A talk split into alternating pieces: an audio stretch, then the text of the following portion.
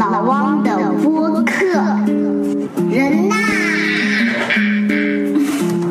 人呐，人呐，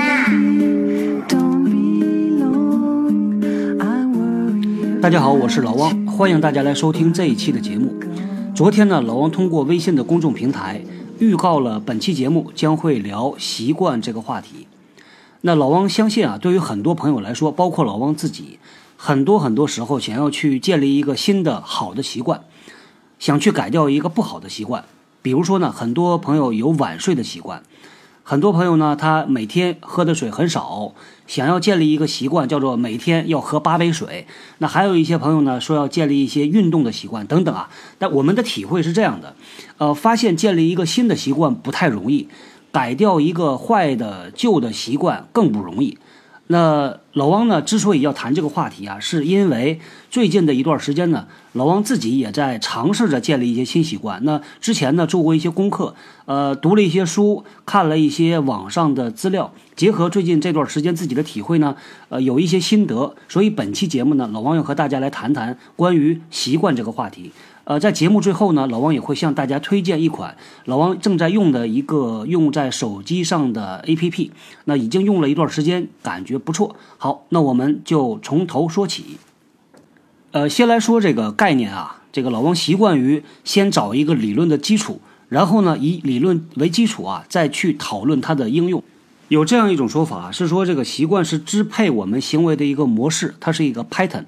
也就是很多时候呢，我们的行为是存在着一个模式的，可能我们自己没有意识得到。那老王对这个概念呢是比较的认可的。对于这种说法啊，我们很多时候的这个行为啊，它不是由自主意识，不是通过思考得到的结论再去采取行动，而是下意识的由这个身体，也就是由你的习惯一个固定的行为模式所支配，你就直接去做了。那这个比例啊，在我们的日常的这个行为里边，大概占多少呢？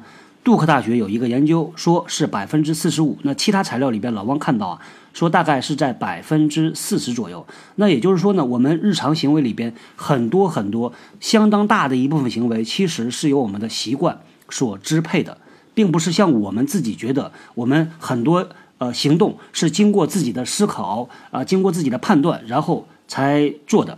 那说实话，这个百分之四十到四十五的比例啊，还是让老王觉得比较的诧异的。这个比例其实还是蛮高的。回到我们刚才提到的一个问题啊，为什么我们有很强的意愿要去建立一个新习惯，要改掉一个坏习惯，这么的难呢？那因为这个习惯呢，它是经它是人类经过千百万年的进化，不断的进化发展得到的一个高级功能。这个高级功能呢，就是能够让人在非常非常有效率的情况下呢，把大脑的资源释放出来。也就是很多事情我们不需要去思考，不需要经过一个比较长时间去动用大脑的这个功能。再去判断，很多时候呢是通过以前你经验的积累，把它固化成一种模式，只要你照做就行了。遇到这个同样的情境，你立刻就去做。举个例子啊，比如说骑自行车，我们在学习骑自行车的时候呢，是有一个学习过程的，要逐渐的去适应怎么样保持身体的平衡。但是，一旦我们这个模式啊熟悉了之后啊。呃，再骑自行车，我们现在很多人在问你啊，你在骑自行车的时候是怎么保持平衡的？很多很多人，我相信呢是没法回答出来的，因为什么呢？因为是你的身体，它不需要你大的大脑，身体在自己的去判断、去调整这个平衡，那么它会给你节省出很多很多的大脑的资源，这是习惯非常强大的一个功能。所以，为什么几千几百年来人类呢都搞不定习惯这个问题呢？因为习惯是我们好不容易千百万年来才进化得到的一个高级功能，我们没办法逆着这个进化的路径往回走，你去把这个习惯把它克服掉。所以我们只能呢是了解它的机理，进而呢去掌握它。想要改变一个习惯，要付出的努力啊，其实是远远超过我们的想象的。老王呢，在之前的不少期节目里边也反复的提到过人的行为。那其实呢，在职场里边，我们很多时候啊，谈到人的发展，谈到领导力发展，其实呢，归根到底都是要去调整或者是改变一个人的行为。那老王之前呢也提到过啊，人的行为呢，其实是由两种呃因素来驱动的，一方面叫做心理因素，另一方面呢叫做生理因素。心理因素呢，大家很多时候都比较容易理解。那生理因素它能体现在哪些方面呢？我举个例子啊，比如说，有的人晚上啊没有睡好，第二天他的状态就会受到影响。比如说，他的情绪就容易变得比较的急躁。或者是比较的暴躁，情绪控制就会呃能力就会相应的减弱。比如说呢，有的女性到了这个更年期啊，她的脾气、她的行为就会发生比较大的变化。所以呢，老王其实有一个观点啊，老王甚至呢跟很多朋友讲，呃，未来找一个阶段、找一个时间去写一本书，就是讲这个在职场中人的行为怎么样去调整。我们在很多过往的经验里边呢，往往花了很多精力去讲心理学的影响。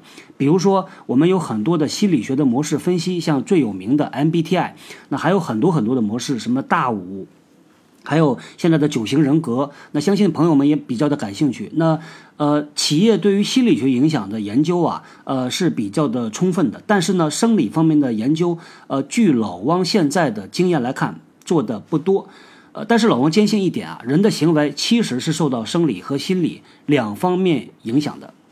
那我们再回过头来说，人的行为它的一个固定的模式 pattern，也就是我们所说的习惯，它应该同样的受到心理和生理两方面的影响。好，那老王呢，接下来和大家来聊一聊这个生理和心理表现在哪几方面。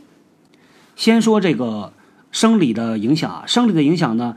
一方面呢是神经节的影响，这个有点学术化。那有的资料呢是这样解释的：说一个人呢在做了一个动作之后啊，这个动作产生呢会在大脑的这个神经回路里边呢，它会有一个脑的这个脉冲会产生一个刺激，它经过一段的回路，从这个神经节打到那个神经节，又打到下一个神经节。那在这个过程里边，如果这个动作反复的出现，这个神经的回路它就会不断的被加强。相比其他的这个频次比较低的动作而言呢，这个回路就会被固化。这个就是一个最基础的生理的基础。这个神经节会呃，当遇到未来啊，遇到呃类似的场景的时候，那它会优先选择这种被加强的、被固化的神经回路神经节。那这个呢？大家如果感兴趣，你可以在网上去查，有一个专有名词叫做脑基底核。这个原来老王之前啊，在没做这个研究之前，也没有呃不知道有这么一个概念。其实很多的像比如说帕金森症，控制这个呃身体平衡协调性的，呃控制人的运动的，除了小脑之外呢，还有大脑的这个脑基底核，它有一部分很重要的功能，包括人的。最重要的学习和认知功能也是在脑基底核里边实现的。大家呢感兴趣可以去查这方面的资料。那么神经回路、脑基底核，它就构成了在大脑的这个生理结构里边，它对于习惯呢，它会有一个这个呃生理基础。那另外一方面呢，老王来和大家说啊，巴甫洛夫这个训狗的那个实验，它呢其实有一个这个学术的名称的，叫什么呢？叫做动作定型。我们以前学的叫做条件反射，现在呢有一个说法叫做动作定型，也可以把它叫做啊动力定型。比如说呢，这个打网球、游泳。呃，相对来说比较复杂的这种运动啊，当你有一个反复呃重复出现的这些肌肉的协调方式啊，先动哪块肌肉，动多长时间，用什么样的方式去呃这个发力，那么当它形成一套比较呃循环的、比较固定的模式之后呢，它会体现在人是不需要经过大脑的处理，你的身体会记住这些动作的，这个非常非常的有趣。很多人在小的时候啊，学会滑冰或者学会了骑自行车。他如果经过很多年，在这个很多年中他没有做这件事儿啊，当你让他在呃成年之后再同样做类似的这个呃运动的时候呢，你会发现呢，他把它捡起来，很快的这个学习的速度远远比其他人要快。他的身体啊会有一个肌肉，他的身体会对这件事儿啊这个动作本身有一个记忆，会唤醒他的这个记忆。所以说呢，叫做熟能生巧。熟能生巧就是当你反复反复做同样的一组动作的时候，你的身体会把它记下来。关于这个动作定型或者叫做动力定型啊，来自于巴甫洛夫的这么一个理论呢。呃，老王看到有一篇文章讲的非常非常的有趣。他说呢，我们很多时候学外语，比如说学英语啊，学这个语文，其实呢是呃有一个强调叫口呃叫口语叫口感，就是当语感叫语感。当你经常经常的去讲，经常的去重复别人说的话的这个时候呢，你会有的有的时候啊，怎么讲？用什么样的呃发音方式，用什么样的这个字词语的组合，其实你是无意识的，你并不知道为什么自己讲出来了。那原因是什么呢？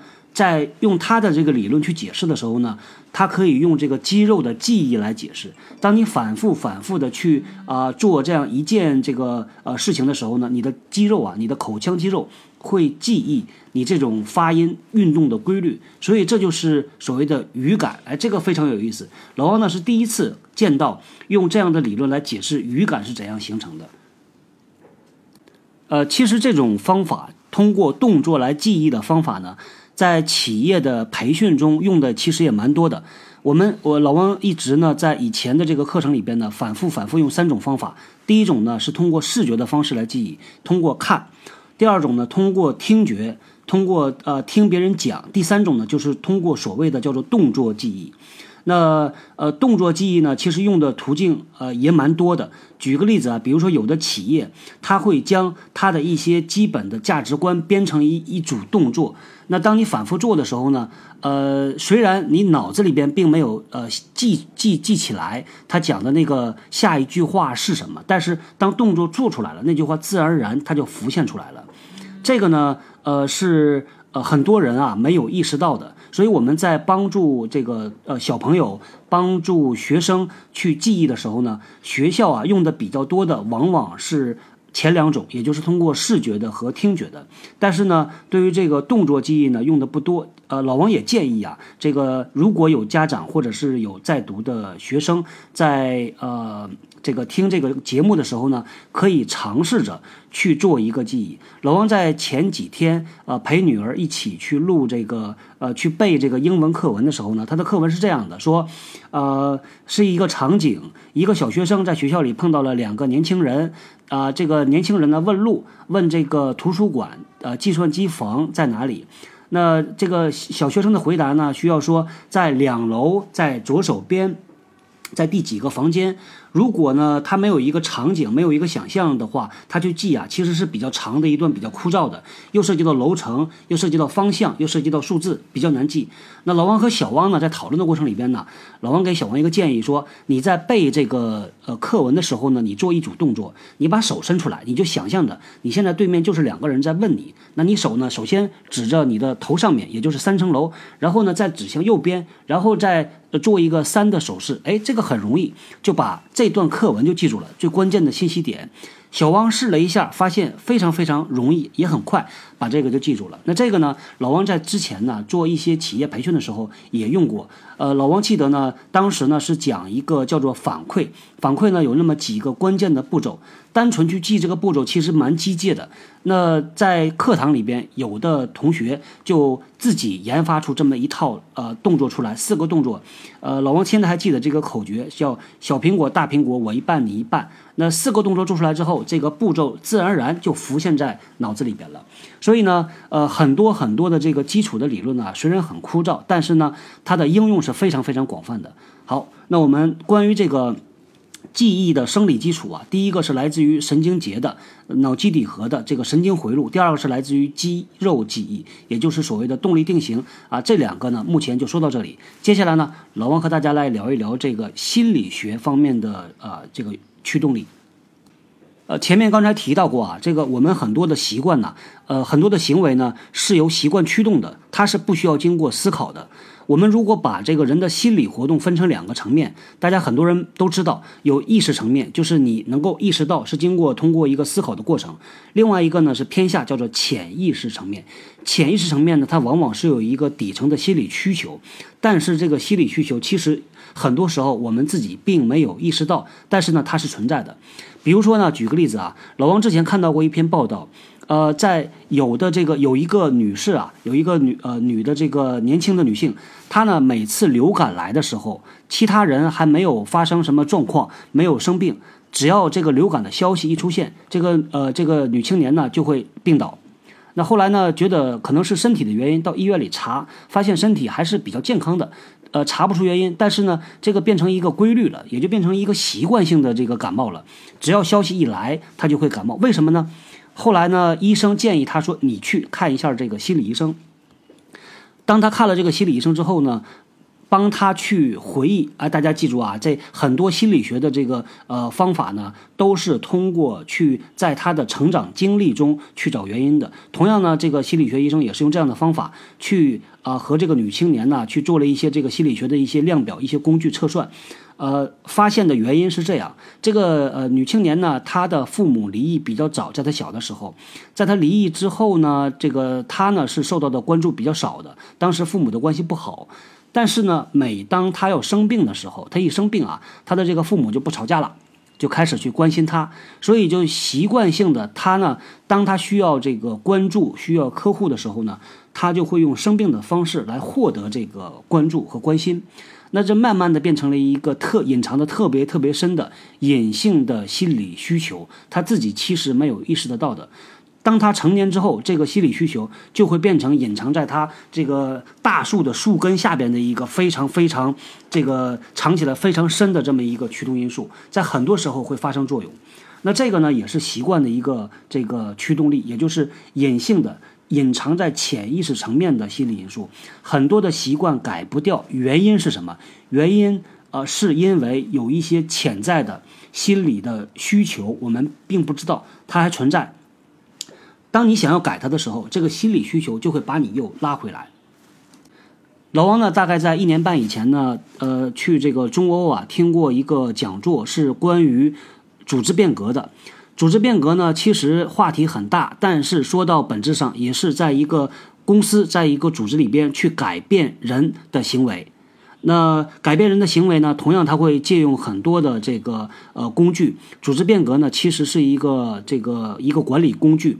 那当时呢，老王记得呃来的两个教授啊，呃一男一女，呃是呃从这个哈佛来的。据说呢，他们是花了将近二十年的时间研发出这么一套理论。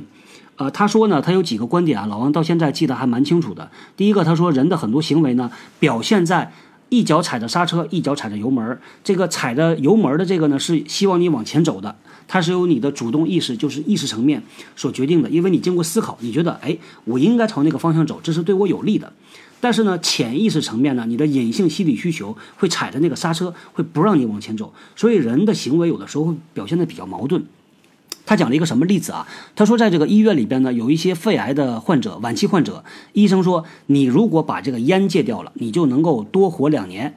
但是呢，他有一个数据说，只有七分之一的人才能真正做到戒烟，七分之六的人宁可要抽烟，也去死。所以会发现改变人的这个习惯非常非常的难。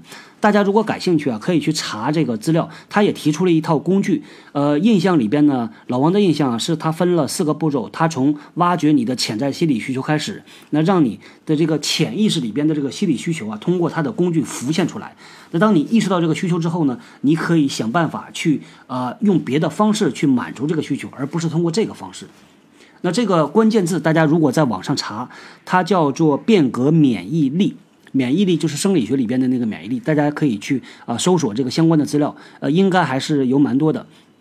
好，那这是关于这个习惯的两个方面啊，老王稍微再给大家稍微总结一下，它呢有生理驱动和心理驱动。那它的生理驱动呢来自于神经回路，第二个呢来自于这个肌肉记忆。那它的心理驱动呢就是潜意识层面的一些潜在的心理需求。好，那我们接下来说怎么样去改掉一个不好的习惯，很简单。用一个新的好的习惯去替代它，也就是说呢，用刚才提到的那个理论呢，当你的神经回路固化了，当你的肌肉记忆固化了之后呢，你要去改变它，那你只能用一个新的回路，更强的回路去把它覆盖掉，或者是更强的回路把你的这个习惯呢，把你的这个行为模式引导走。好，问题来了啊，需要多少天才能养成一个新的习惯？呃，现在市场上啊，很多的这个说法是二十一天。老王看到很多的书，包括呢参加过的一些培训，也提到过二十一天，甚至呢有人根据这个开发出一些工具出来。那对不对呢？不知道。但是老王看到了另外的不同的说法，给大家来说一下啊。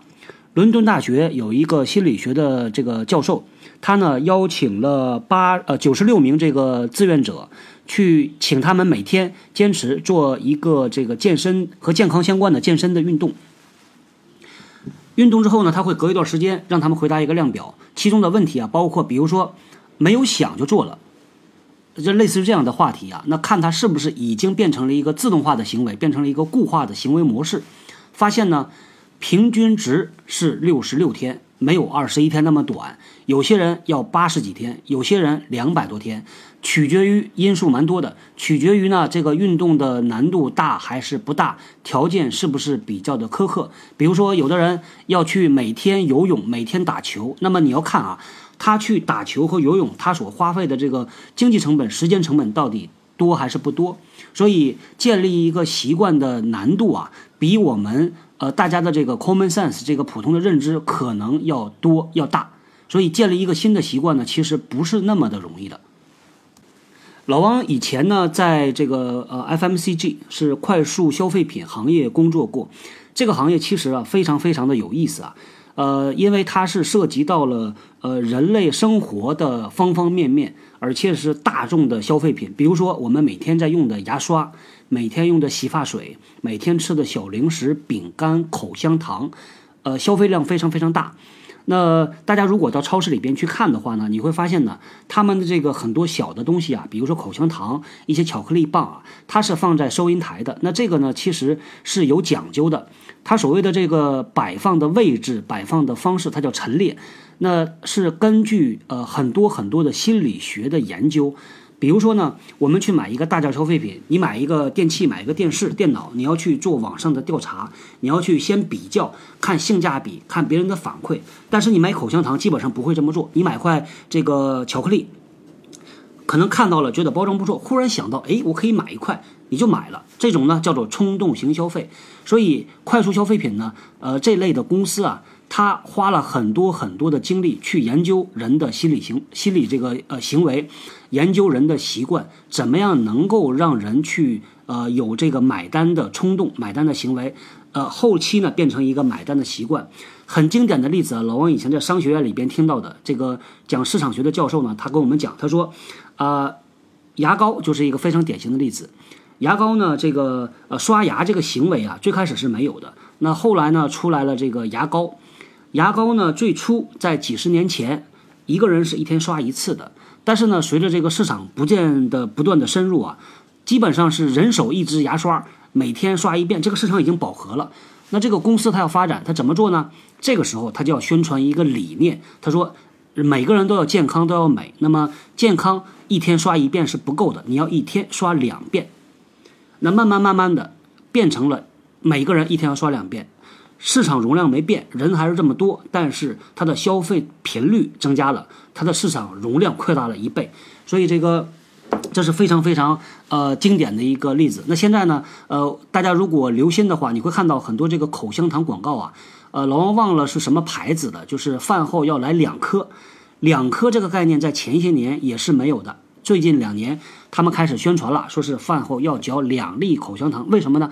因为它要增加这个消费的这个频频率和量，这样他的生意才做得起来嘛。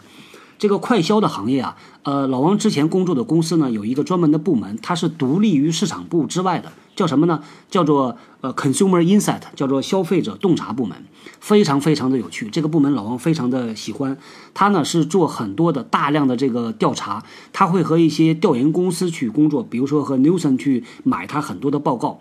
那他自己也会做很多的市场调研，他会去判断人在消费的时候，他的一些消费的行为是由什么因素驱动的。你的消费的这个行为的 pattern，我们说习惯啊是人的行为的模式。那么在人消费的这个行为里边，它同样存在模式，它存在一个消费习惯。那作为公司来说呢，怎么样去创造引导这种消费习惯，这就是学问。那么，在这个呃很多快消品公司呢，他就会花大量的精力去研究怎么样去创造和引导这样的一个呃消费习惯出来。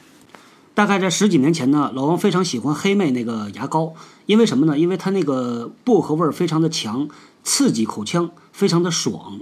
实际上呢，这个也是一个基于呃对于人的这个习惯养成的这么一个调查的结论得出来的。它要呃加一些轻微的刺痛感在这个牙膏里边。其实呢，人养成这个习惯呢，并不是因为要健康，并不是因为他觉得他的脑袋思考，他说我要健康，所以每天要刷牙，而是因为每次刷牙之后有轻微的刺痛感。刺痛感是当很轻微的时候呢，它就变成了一个刺激，觉得很爽。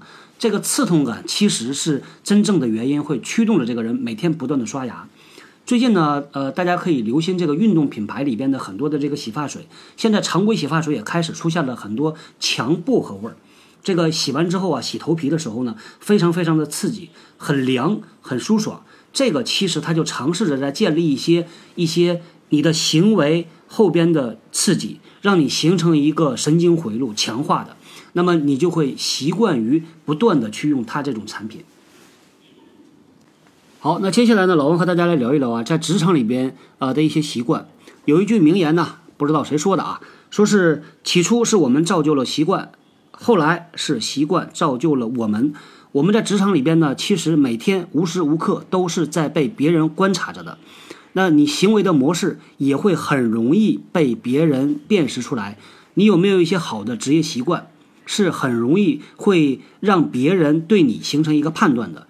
那判断是什么呢？就是你这个人够不够专业，你的职业素养好还是不好。所以老汪呢，来谈一谈这个职场里边啊，有哪一些好的习惯，我们应该是有的。说几个简单的啊，老汪之前在呃前期前几期的节目中也跟大家聊过，呃，比如说呢，当你在职场里边看到老板的时候，不要绕开，不要躲开，而是主动的迎上去，让他变成一个习惯。在开会的时候呢，不要闷头，不要这个不主动的发表意见，要主动的去思考问题，主动的举手，主动的去提问，让它变成一个习惯。每天下班的时候啊，在走之前花那么五分钟时间，把明天的日程表打开，快速的看一眼，看一下明天要做什么，今天要不要再带一些工作回去，明天要不要做一些提前的准备。呃，开什么会？你要想什么问题？养成一个习惯，在和别人讨论的时候呢，不要条件性的说不行、不对，而是要养成一个习惯，说不行，我认为怎么样才行？这个叫做建设性的拒绝。那么老汪呢，在之前呢，包括培训、开会的时候呢，观察到很多人呢知道，在做这个演讲啊，在做 presentation 的时候呢，要做反馈，要做互动啊，比如说。啊，你说大家有问题吗？有人说我有一个问题，那你回答了之后呢，他就转身就看另外一个人了，这个人就结束了。那这个对于老王来说呢，这是不够的啊。那你要说什么呢？要说好，要说谢谢，让他变成一个习惯。有的人呢是这样，有的人是嗯嗯嗯很好，那嗯呢也不错，给一个反馈，但是他不够的专业。所以呢，通过这些特别固化的、不经过大脑思考的。呃，自动自发的行为展示出你的专业度，展示出你的专业素养。那这些呢是非常非常小的方面，但是在很多地方呢，它会让别人对你有一个呃有一个判断。所以这是老王给大家的建议啊。那接下来呢，我们来说最最关键的话题了，就是怎么样去养成一个新的好的习惯。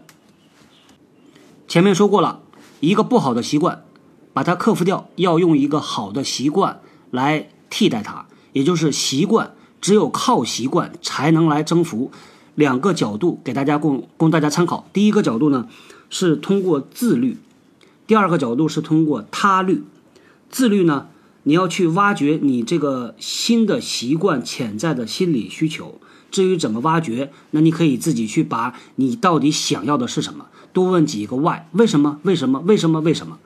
不断的深入的去想，去挖掘。那第二个呢是。呃，说他律，他律呢，第一种叫做靠监督。有一些人是说我要运动了，我要减肥了，那就把这个信号讲给身边的人听，身边的人就会知道哦，你看这个这个家伙啊，他要去每天要去做运动了，那他就会主动的来问你，这个时候就变成一个舆论监督，给你自己呢带来一些提醒和压力，这就是他律中的第一个方式。那第二个方式呢，就是靠工具。这个工具很有很多。那以前呢，我们可以通过每天写日记，还有呢就是每天自己打一个日程表，然后在上面打勾啊，这个打卡。那老王今天要给大家推荐的一款 A P P 呢，也是和这个有关系。接下来呢，我们来说啊，这个工具到底是什么？大家如果去这个应用商店呢，比如说 Apple Store 啊或者安卓商店去搜“习惯”这两个关键字的话呢，呃，估计你会看到蛮多的这个 App 的。那老汪呢也试用了大概四五个左右，最后呢现在固定下来用的一个呃叫做微习惯，微就是微信的微，微习惯。呃，它有几个特点呢？其实从功能上来讲和其他的差不多。那么它的一个登录的方式呢，是用的微信的账号，所以我不需要去啊这个去记它的用户名和口令，因为太多了记不住。所以每次呢，它会先登录一下微信，然后再退出来，再进入到它的这个 app 里边，它会变成一个打卡的方式。也就是说，你创建了几个这个习惯之后呢，你设定频率，每天这个。完成这一项动作之后呢，在里边噔摁一下，那他就给你打了一项卡，打了一个对号。呃，他会在这个呃以月以呃周为单位做统计，那你会看到呢你的进步，会看到记录。这个呃有其中呢还有一个功能蛮有趣的啊，就是它有一个广场的功能，就类似于一个社区，你可以去看别人到底他们要做什么习惯。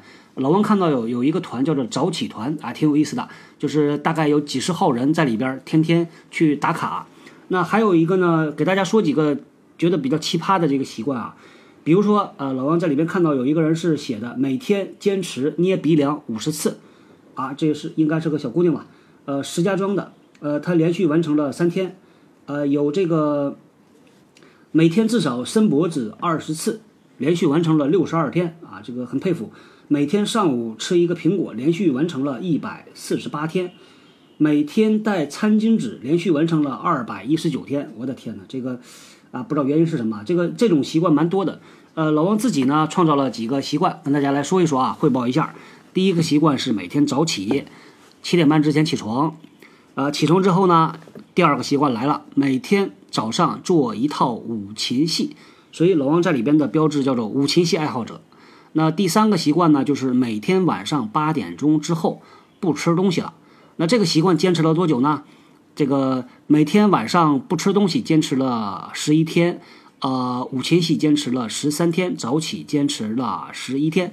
那也希望大家来监督老汪，也希望呢大家去试一下这个 A P P。因为在里边可以互粉，大家可以来粉一下老汪，也让老王看一下啊，你的这个习惯是什么？我们互相监督，互相呢能够养成一些好的习惯。